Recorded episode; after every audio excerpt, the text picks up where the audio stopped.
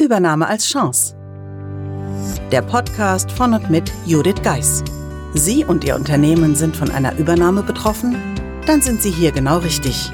Judith Geis, die Expertin für US-amerikanische Übernahmen im deutschsprachigen Raum, teilt mit Ihnen wertvolle Tipps und Tricks und zeigt Ihnen, wie Sie diese Veränderung für sich und Ihr Unternehmen nutzen können.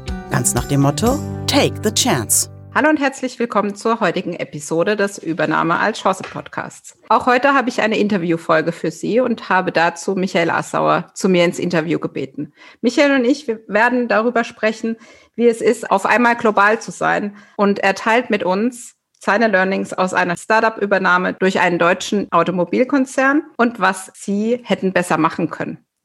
Wir werden darauf eingehen, wie die Teamsicht aus der Startup-Ebene wie auch auf Konzernseite war und natürlich die Zusammenarbeit mit den Amerikanern, da das größte Office in Portland, USA war. Aber zunächst einmal herzlich willkommen, Michael. Hallo, liebe Judith, liebe Zuhörerinnen und Zuhörer. Freut mich hier zu sein. Dankeschön. Ich freue mich, dass du da bist und uns ein bisschen erzählst, wie das damals mit Familionet war. Mhm. Das ist quasi dein Anknüpfungspunkt zu meinem Thema der Übernahme. Vielleicht möchtest du ein bisschen erzählen, wie das damals für euch war, wie es dazu gekommen ist, mhm. dass wir dann langsam ins Thema reinkleiden können. Klar, sehr gerne. Ja, also ich ähm, habe mit meinen beiden Mitgründern David und Hauke ums Jahr 2011 rum mein Technologie-Startup Familonet gegründet. Ähm, das war so damals die Zeit, wo man ja mit Smartphone-Apps, mit neuen Smartphone-Apps noch so richtig Goldgräber stimmungsmäßig ja schöne Businessmodelle aufbauen konnte. Das geht heute auch noch. Man muss es allerdings ein bisschen anders angehen heutzutage. Und das war dann damals eine Location-Sharing-App für Familien. Also da konnten sozusagen die Familienmitglieder sich in der App in so einem kleinen mikrosozialen Netzwerk sozusagen miteinander verbinden und untereinander ihren Standort teilen. Also das, was jetzt heutzutage auch äh, zum Beispiel in, in WhatsApp etc. nativ eingebaut haben. Das gab es damals so in der Form noch nicht. Das war noch was komplett Neues. In USA gab es schon großen Player in dem Bereich, in Europa noch gar nicht. Und dann haben wir uns überlegt, ey, lass das doch einfach mal auf einen deutschen beziehungsweise auch europäischen Markt werfen, so ein Produkt. Ja, dann sind wir gestartet, eben sozusagen diese, diese App, dieses B2C-Produkt auf den Markt zu bringen.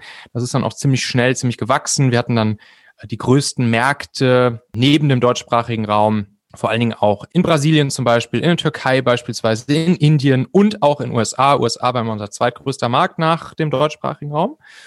Und irgendwann kam es dazu, dass wir aus diesem B2C-Produkt auch ein B2B-Produkt noch gemacht haben, weil wir haben sehr viel Forschung und Entwicklung im Technologiebereich gemacht ähm, und hatten irgendwann Algorithmen, die hm, besser als die Algorithmen von Apple und Google selbst sozusagen sehr batteriesparsam auf dem Handy die Location des Nutzers abgreifen konnten und verarbeiten konnten.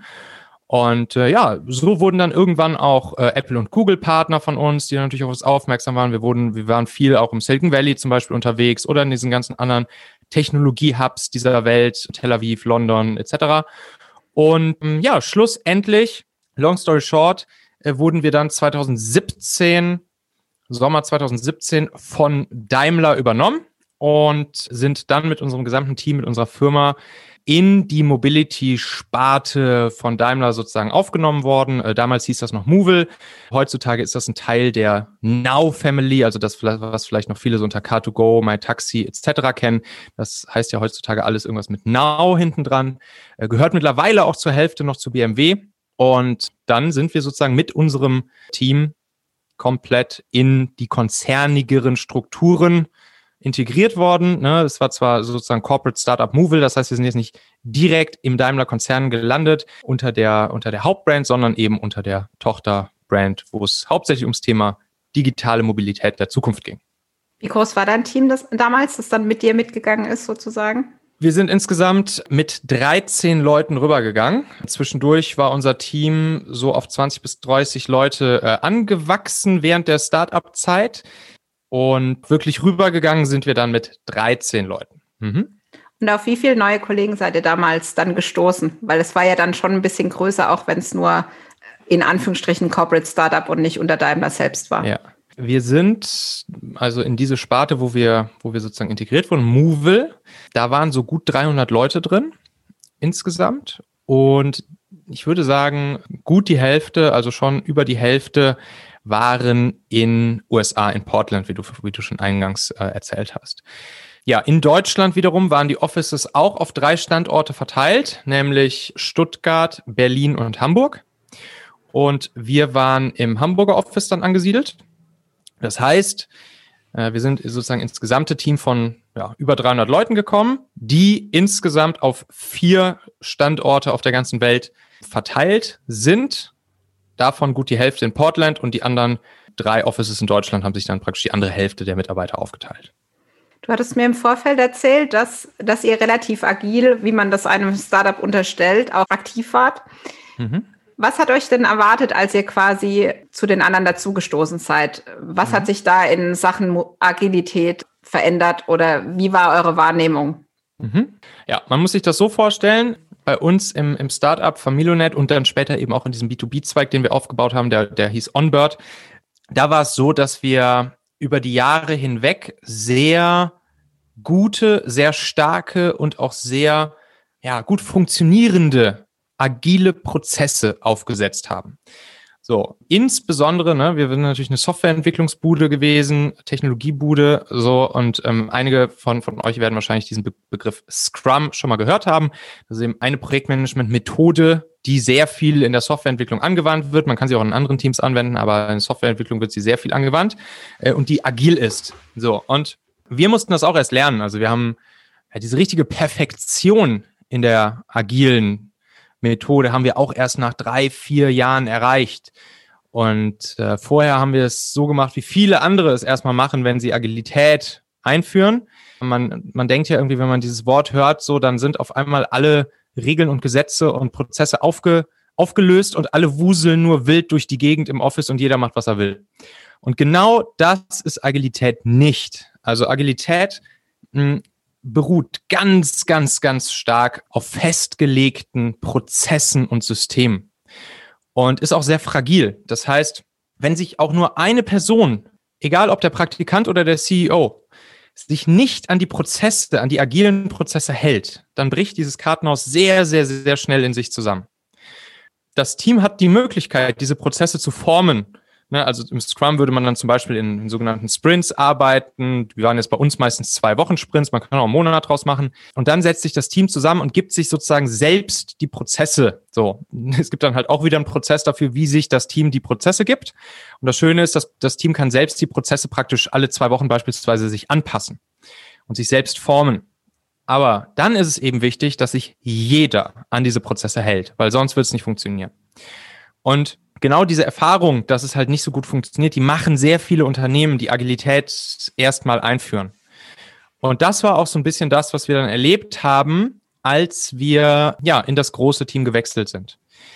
Also die, die Grundidee der Agilität, die wurde da schon angewandt. Das heißt, Ende zu Ende verantwortliche Teams, die Teams, die sich untereinander gegenseitig als so eine Art Kunden verstehen, das eine Team ist praktisch der Dienstleister für ein anderes Team und das andere Team kauft wiederum, also jetzt nicht monetär, aber ja, kauft sozusagen äh, das, das Produkt, was dieses eine Team gebaut hat und baut das dann wiederum weiter und so weiter. Also diese Grundidee von Agilität wurde dort schon angewandt, aber die Prozesse waren eben erstens noch nicht so abgehangen wie bei uns und zweitens muss man ganz ehrlich sagen, war da auch zu viel Disruption drin. Das heißt, es haben sich oft, zu oft Menschen nicht wirklich an diese Prozesse gehalten oder sind der Versuchung erlegen, äh, Dinge vielleicht mal ganz kurz jetzt eben auf die Schnelle, weil es jetzt unbedingt sein muss, mal doch anders zu machen. So. Und dann, das, dann passiert genau das, dass nämlich das ganze agile System nicht mehr funktioniert.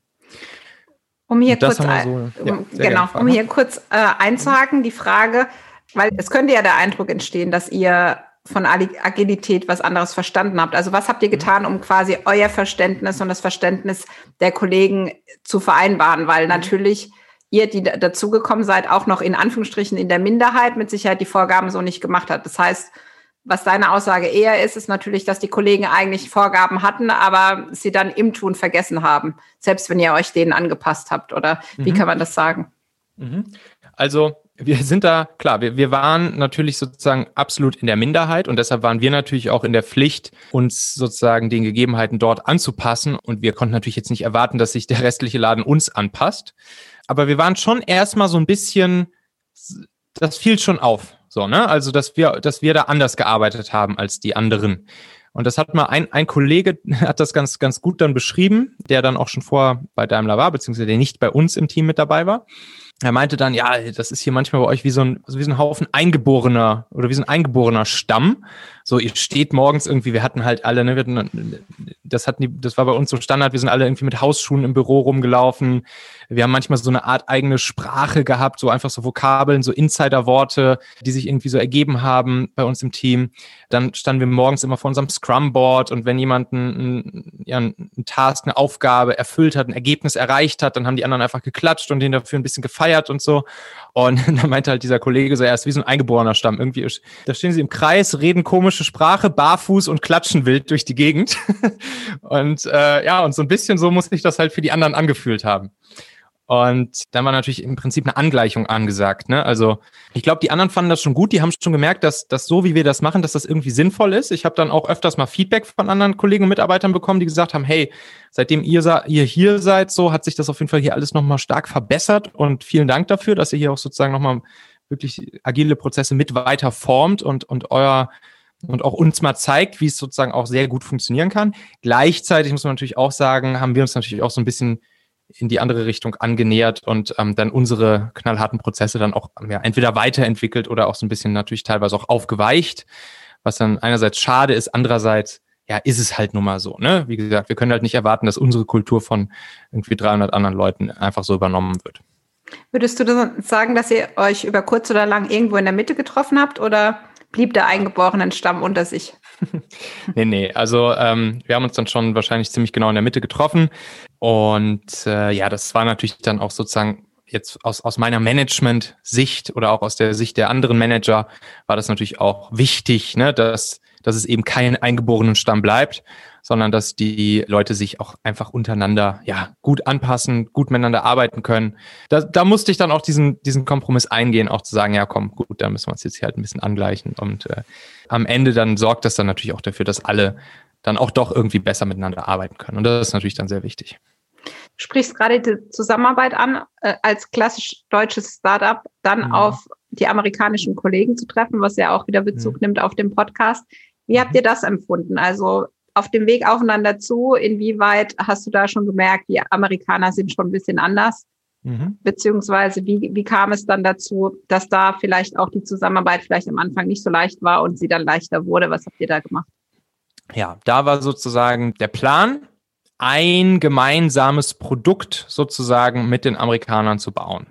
Zum Hintergrund, es war so, dass die, dass die, der amerikanische Zweig sozusagen auch irgendwann mal hinzugekauft wurde vor unserer Zeit und schon sehr erfolgreich war in Amerika. Und der deutsche Part sozusagen noch, noch deutlich jünger war, deutlich äh, ja, weniger kommerziell erfolgreich war, irgendwie vielleicht mehr Forschung und Entwicklung gemacht wurde, während halt auf der amerikanischen Seite schon wirklich ja, sehr viele Kunden vorhanden waren, monetär das Ganze auch deutlich erfolgreicher war und so weiter.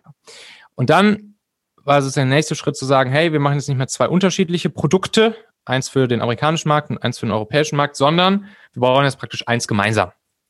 Ja, und das bringt natürlich krasse Herausforderungen mit sich. Allein schon der Zeitunterschied ist halt ein massives Thema. Ich meine, ist ja, ist ja alles schön und gut und man hört immer die Beispiele von komplett global remote verteilten Teams, wenn hier so Atlassian oder so. Ja, das kann funktionieren, wenn man auch hier wieder, super wichtig, knallharte Prozesse hat. Also wirklich knallharte Prozesse. Das ist dann, das ist zwar agil, aber das darf man, wie gesagt, nicht verwechseln mit jeder macht, was er will. Und diese Prozesse existierten natürlich da noch nicht. Also da gab es keine knallharten Prozesse. Da, wurde dann immer mal so ein bisschen versucht, haben wir dann so ein bisschen versucht, solche Dinge einzuführen. Aber grundsätzlich war halt auf der amerikanischen Seite waren natürlich Prozesse vorhanden und auf der europäischen Seite waren Prozesse vorhanden. Und das ist halt natürlich immer sehr, sehr, sehr ja, komplex. Ich meine, da, da, bist, da bist du Profi für, das brauche ich dir nicht zu erklären. Aber zwei solcher Kulturen jetzt nicht nur im Sinne der amerikanischen und der europäischen Kultur grundsätzlich, sondern auch der Arbeitskultur, der Prozesskultur, äh, der Kommunikationskultur, das halt zu vereinen, das ist dann eben eine, eine große Herausforderung, eine riesengroße Herausforderung. Und ich glaube, im Nachhinein wären wir schlauer gewesen, hätten wir es eher so, so gelassen, wie es ist. Zwei Produkte, einen für den amerikanischen, einen für den europäischen Markt und dann tendenziell eher vielleicht dafür sorgen können, dass die Teams sich untereinander als, ja, also wieder dann auch der Agilität nach als so eine Art Kunden ansehen und sozusagen vielleicht von einzelnen Parts mit profitieren, die die anderen zum Beispiel schon gebaut haben. Aber dass man eben nicht in den Zwang kommt, wirklich miteinander am, am, an derselben Sache, am selben Teilprodukt, am selben Ding sozusagen arbeiten zu müssen, weil das hat, glaube ich, erstens hat dann einfach alles hat viel länger gedauert, die Kommunikation, die Abstimmung war schwieriger, gab natürlich dadurch gibt's auch einfach mehr Konflikte, die natürlich keiner böse meint, aber äh, die einfach so dann entstehen. Und ich glaube, das wäre sozusagen jetzt in der Retrospektive ein Tick schlauer gewesen. Nachher ist man immer schlauer, ist logisch, konnte damals keiner wissen. Aber wenn wir es jetzt nochmal machen, würde ich es wahrscheinlich tendenziell versuchen, irgendwie so einzufädeln. Ich denke, eure großen Herausforderungen waren ja dann auch die, dieser, nenne ich mal, allein der Zeitverzug aufgrund der Zeitverschiebung. Also ihr wart dann irgendwie gefühlt schon fertig, die anderen wurden wach.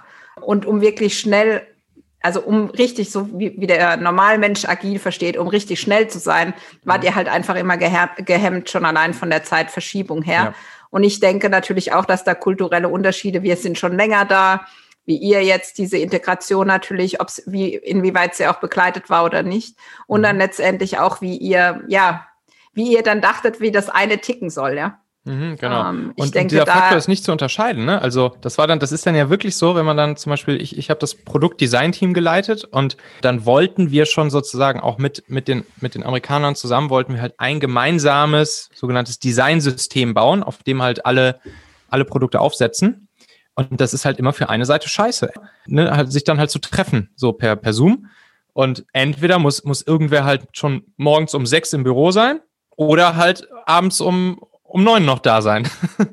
So, und das ist halt dann immer ätzend für eine Seite.